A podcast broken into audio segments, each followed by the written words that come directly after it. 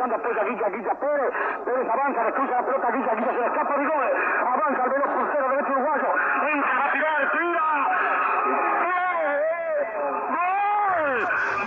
Ya con este relato nos vamos preparando para la columna de historia de Alex Jiménez que hoy va a repasar todo lo que pasó en el Maracaná. Pero antes tenemos que comentarles algunos avisitos. Te veo preocupada, Pauli, ¿qué te pasó? Es que estoy con problemas en el baño de casa. Creo que lo voy a tener que hacer totalmente nuevo. Tenés que llamar a Johan, que es experto en reformas y construcción, a un precio más que accesible. ¿Te paso el contacto? Dale. 091324938, llámalo a Johan. Y si necesitas comprar o vender dólares u otra moneda consiguiendo el mejor precio, la forma más cómoda, segura y sobre todo beneficiosa es descargándote ya mismo la app Mi Cambio. De esta forma accedes a cotizaciones preferenciales en todas las monedas con más de 25 lugares de retiro y horario extendido. Disponible para Android y también para iOS. Bajate la app Mi Cambio y disfruta de sus beneficios. Me encantó. Ale Jiménez, ¿cómo venís? Ah, también, bueno, empezamos con el relato de Solé, de el gol de El Guilla. el segundo de, gol. De Guilla, porque se dice Guilla porque GH en italiano es gutural, Guilla o Guilla. Muy bien. ser. Pará, y no Bueno, vamos a quemar a la gente que toda la vida le dijo Gilla. Sí, voy a, voy a, bueno, pasa que digo, es una pronunciación italiana. Bueno, voy a, rápidamente me hizo llegar la gente de sujetos editores este libro que se llama Elogio del Maracanazo, de Víctor Hugo Ortega, es un chileno, y tiene varias historias, entre ellas, por ejemplo, dos chilenos, son pequeños cuentos, que vienen a entrevistar precisamente al Alcides Edgardo Guilla, esa, que se llama Elogio del Maracanazo, ese cuento, entre tanto que tiene cuentos de fútbol de la editorial Sujetos Editores, gentileza del amigo Alejandro Gortázar. Vamos a decir Sí. de dónde sacamos estas fotos. ¿Tienen su historia? Bueno, esta foto tiene su historia porque yo eh, hace 20 años, nada más, estaba trabajando en el Museo Histórico y un día una señora me llama, me dice, mira, eh, Alejandro, sí, bueno, yo sé que estás con el tema de historia, bueno, te voy a dar un sobre que tengo y tenía estas fotos y otros materiales muy, muy buenos.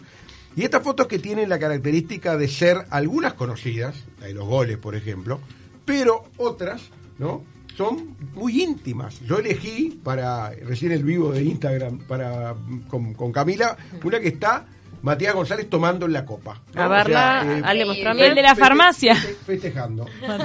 Eh, y bueno, esa es algo distinto porque si algo hizo Testoni, que es quien eh, el único uruguayo que sacó fotos en Maracaná. Y voy ahora después explicar por qué.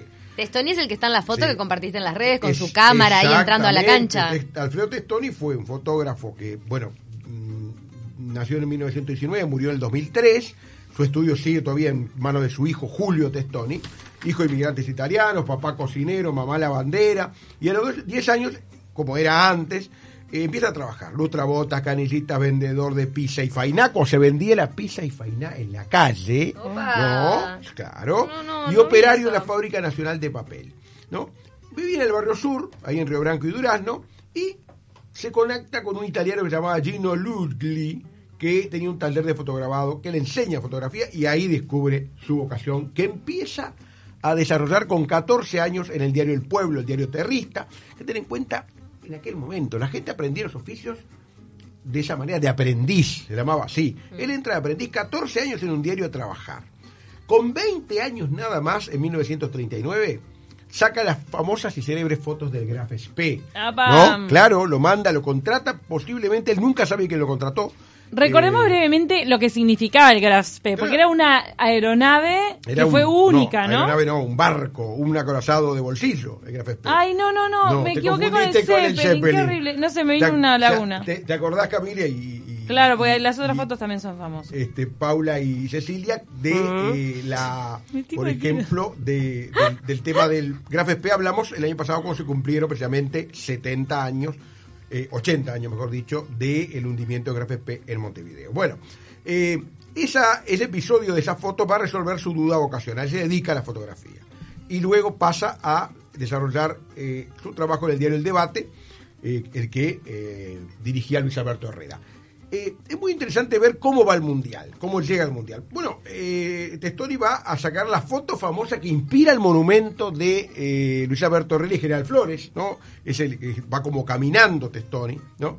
Y luego va a tener una vinculación con el arte, con las artes plásticas, va incluso a hacer va a- asistente al taller de Joaquín Torres García, nada más y nada menos. Para General Flores, Sí. ¿y qué dijiste, monumento? Y, y Luis Alberto Herrera, precisamente donde está Ah, como claro, caminando, claro, obvio, sí. ¿no? Ese es en base a un- una foto de Testoni. Bueno, va al Mundial eh, a hacer la cobertura. Es el único que sigue día a día a todo. eh, o El sea, seleccionado. Exactamente. Todos los partidos, concentraciones, lleva tres cámaras, ¿no? Eh, las tres cámaras van. se- fundamentalmente en aquella época era con placa de vidrio, ¿no? No como hoy, era otra tecnología. Y luego hacer una gran cantidad de fotos, que algunas están aquí desplegadas arriba de la mesa y que me las regaló una señora hace años, que la dijimos recién, el día del partido llega a Maracaná a la una de la tarde y se mueve por todo el estadio. Por eso hay fotos desde la tribuna, desde el- un arco, de otro arco. Él hace todo eh, el trayecto, era el único eh, fotógrafo del debate. Después vamos a ver que había también del país, pero hubo un problema. Las fotos del país se perdieron y o alguien las robó, ¿no? Sí. Y finalmente vamos a ver que Sí, pero llega... eso, es, eso es un escándalo, claro. Entonces ¿Quién la solamente robó? quedan No, estas. No se sabe. Lo Bueno. único que, las únicas que llegaron a Montevideo fueron las de, pues se mandaban por telefoto, que se empezaba a mandarlas, por primera vez manda por telefoto en ese, ese día Testoni, y también se mandaban por eh, vía aérea, ¿no? Para que eh, eh, se fuera más seguro. Eh, vamos a ver que, ¿saben cuántas fotos sacó Testoni en, en Maracaná?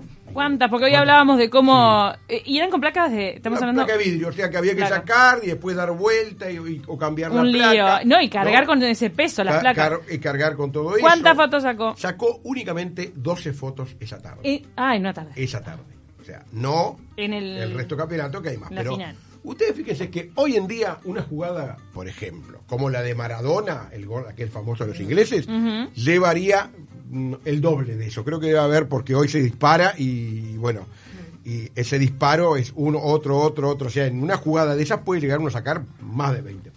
¿No? No, y los lentes que usan. Claro. Sí. Yo la otra vez escuchaba eh, eh, eh, precisamente ese relato de, de un, de un colega columnista de otra emisora que es Leo Barizoni, que es el fotógrafo, que hizo también una columna sobre esto, muy, muy interesante, de ese tema de... Porque es difícil encontrarle a este tema algo original. Precisamente a mí me... Sí, me porque también siempre caemos en lo emotivo. En el heroísmo, eh, porque es del- otro de los Igual yo quiero saber si es cierto que les hacían, Sí. que los orinaban cuando Eh, se iban al vestuario. Qué horror. Desde ¿A arriba, los ¿Quién jugadores. Decía Tony no lo, no, lo, no lo contó. pero Eso No quedó, en las fotos fuera. estas que tenemos sobre Por- la mesa, no vemos menos- el orín cayendo. ¿Pero eso es una leyenda urbana o Puede ser, o puede no, ser puede un dato ser. de la realidad? Yo sé que... eh, O escupidas, a mí me suena más fácil No, yo escupir. escu- la verdad que tengo el cuento de varios veteranos Sí. de la época que los orinaban desde las tribunas Eh, a los jugadores cuando En salían el del 80, partido. cuando un célebre partido de Nacional contra No Inter, cuando sale campeón eh, de Libertadores, que hubo gente, fue la vez que más gente uruguaya fue a Mm. un partido en el exterior, algo así como 25 mil personas,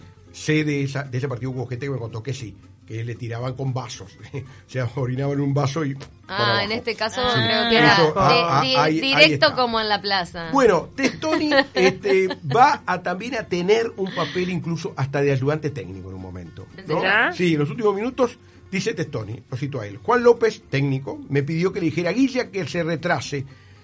Porque no, había que cuidar el resultado 2 a 1 ganando. Acordarse que no era una final, porque con el 2 a 2 salía campeón Brasil. Claro. O sea, no era, eh, con el empate salía campeón Brasil. Le pide entonces, Juan López eh, le dice, decirle a Guilla que se retrase. Dice, hice como le- que le sacaba una foto y le transmití el mensaje. O sea, eh, fíjense lo que era, 200.000 personas y él se arrima a la raya de cal y le dice ese, ese, ese mensaje de su técnico. Después se pone detrás del arco de Máspoli y le avisé que faltaba un minuto y me quedé allí. Y tuvo la intuición de la foto de Gambetta, que justo está acá, ¿no? Cuando viene el córner y la pelota pica y Gambetta Está con las manos la, toca, la toma con la mano. Fue un momento que todo el mundo dice, ¿este qué está haciendo? Claro. Gambetta había escuchado el, sil- el silbato final y agarró la pelota con la mano. Más de uno se ¿Cómo le había parado. capturado ese Sí. momento? El tipo a punto de atajar el balón ahí al costado del arco. impresionante, ¿no? Qué impresionante. O sea, eso, bueno, eh, mm, el cuento, o sea, el relato de, de Tony es que, bueno, va a un diario, que es el diario Sport de Río, por supuesto era un velorio eso, este, saca, manda por telefoto, ¿no? Algunas fotos, igual las mandó por avión, salen a las 5 de la tarde, termina partido, salen las fotos para Montevideo, y a las 9 de la noche ya había fotos acá para que el debate al otro día estuviera Tuviera imágenes. tuviera imágenes, ¿no? Sabiendo Eh, que todo el Uruguay lo escuchó por radio ahí- ese, ese ah, partido, ah, ¿no? Ahí está. ah, hay, además de Solé, hay otros relatores, como por ejemplo Cheto Peliciari, ¿no? también relató el, el- el partido, ¿no? Duilio de Feo también, o sea, fueron tres relatores uruguayos los que relataron, ¿no? Eh, hay un libro muy bueno que se lo recomiendo que le interesa esa, esa faceta que es de Joel Rosenberg, que es- se llama Un grito de gol. Claro. Divino. ¿no? Que es un libro Es que tesis, cuenta Fue Eso- para es eso te iba a decir, su tesis de grado. con la tuto, con, fue eh, con el, el tutorial Thomas Lin, me acuerdo, Mm. con otro gran periodista. Testón igual luego vamos a ver que fue jefe, jefe de fotografía de la mañana y del diario durante 20 años y sacó fotos también para a nivel internacional para las revistas Life y para la revista Time. Hay una colección muy buena, una colección muy buena de fotos de la Life de Montevideo que posiblemente y que muchas las ha sacado eh, Ahora mm, está rec- de moda, está de moda colorearlas, ¿viste? Recordamos más temprano que- el tema de, de, claro, de lo que era antes sacar foto con rollo y lo que uno tenía que escatimar en esas tomas. Me imagino la responsabilidad para un periodista deportivo en el Maracaná el, el tener la toma justa, Tener que hoy por hoy pones el disparo y capaz tener que... y No, solo. muy- muy buenas. Los, las- Impresionante. los diarios mandan a más de uno, mandan tres, cuatro fotógrafos, uno atrás de un arco, otro atrás de otro, ¿no? Sí, o sea, sí, sí. era- estaba Acá era- solo y su alma, ¿no? Claro. Vamos a contar para terminar una anécdota que tiene que ver con la familiaridad que tenía Testoni con el plantel.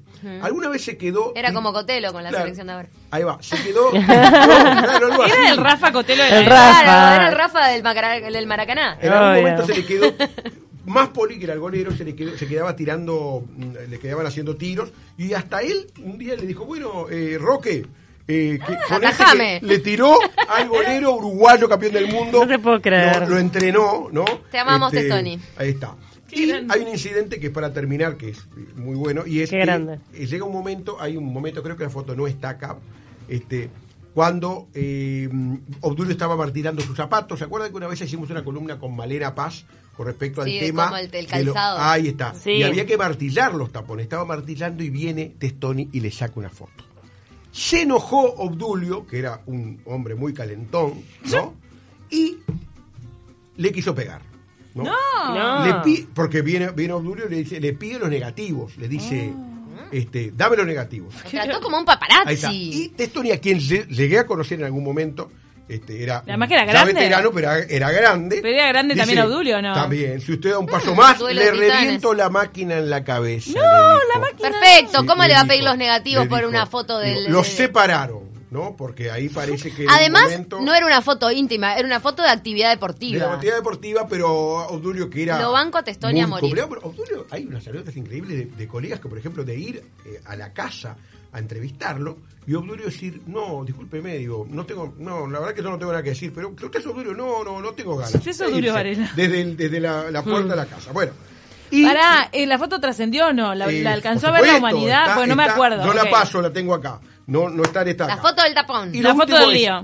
eh, 45 años después se volvieron a saludar en un asado. Eso Mirá. lo contó también Testoni. Terminamos con esa saludar. reconciliación divina entre No, me Obdulio y Testoni. Una cosa como para terminar, una Diga. frase de Obdulio en el libro de Antonio Pipo. Dice, no se trata de empeñarse en olvidar, yo no reniego el pasado. Se trata de aprender de una buena vez que no nos podemos ahogar en los recuerdos. Hay que manejarlos, no hay que dejarse dominar por ellos. Y es muy cierto porque a veces Maracaná nos quedamos con ese país. y Nos hoy- tranca, nos tranca. Exactamente. Con ese evento. Pero escuchó Bueno. a Obdulio que te dice que no mires el 50. Escucha, eh, sigan nuestras redes sociales que ahí hay alguna de las fotos que estamos viendo acá porque la verdad que Una buena es lo que es lo que tiene la radio que bueno Hice se algunos están perdiendo verlas. Hice en mi Instagram hice algunos guiños a la actualidad con fotos, por ejemplo, a, a un jugador muy fachero. Le, le llamé el pelado Cáceres de la época. Opa. Vamos a visitar las redes de Ah, Cami. Gracias Este- a todos por Ah. habernos acompañado en Ah, una jornada y- más. y- Eh, ¿Y que Guilla? afino, es que afino. Ah, es que Es que afino. afino. Ay, le gustaba es que afino. Le daba, No, qué